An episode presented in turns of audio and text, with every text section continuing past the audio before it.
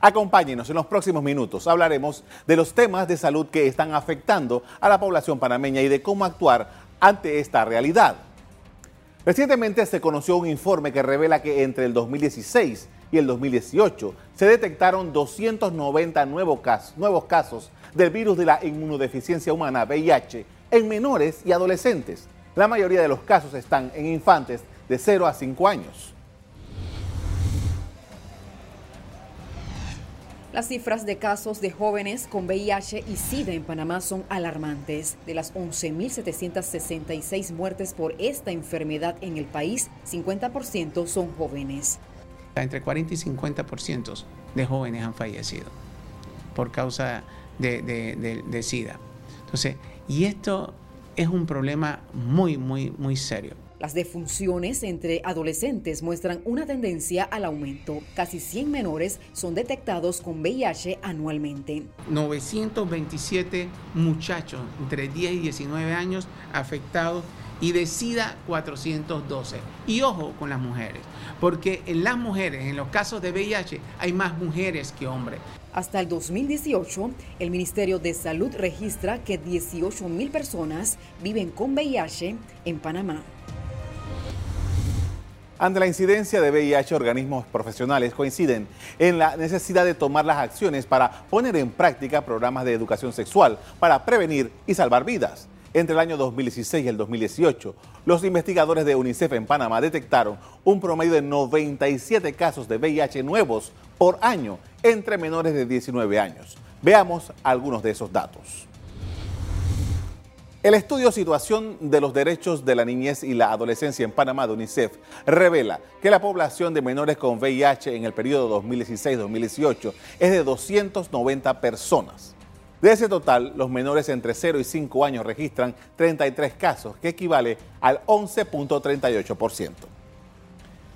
Entre los menores de 6 a 14 años se reportaron 24 casos para un 8.28%, mientras que la situación entre los adolescentes entre los 15 y los 19 años sube a 233 casos, lo cual representa el, 30, el, el 80.34%.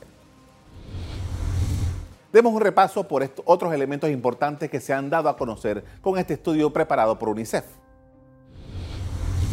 De acuerdo con esta investigación, el nivel educativo de las mujeres es fundamental en el empleo de métodos de contracepción los datos demuestran que el uso de los métodos anticonceptivos modernos aumentan al elevarse el nivel educativo de las mujeres.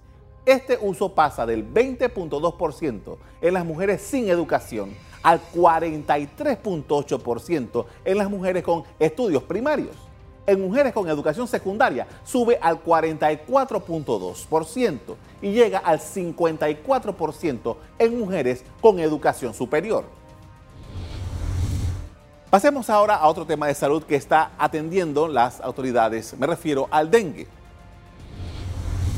Según las estadísticas del Ministerio de Salud, el dengue durante el año 2019 está cerca de los 3.000 casos y casi la mitad son de la región metropolitana de salud. En áreas como Pacora, Las Mañanitas, 24 de diciembre y Tocumen se han reportado muchos de esos casos.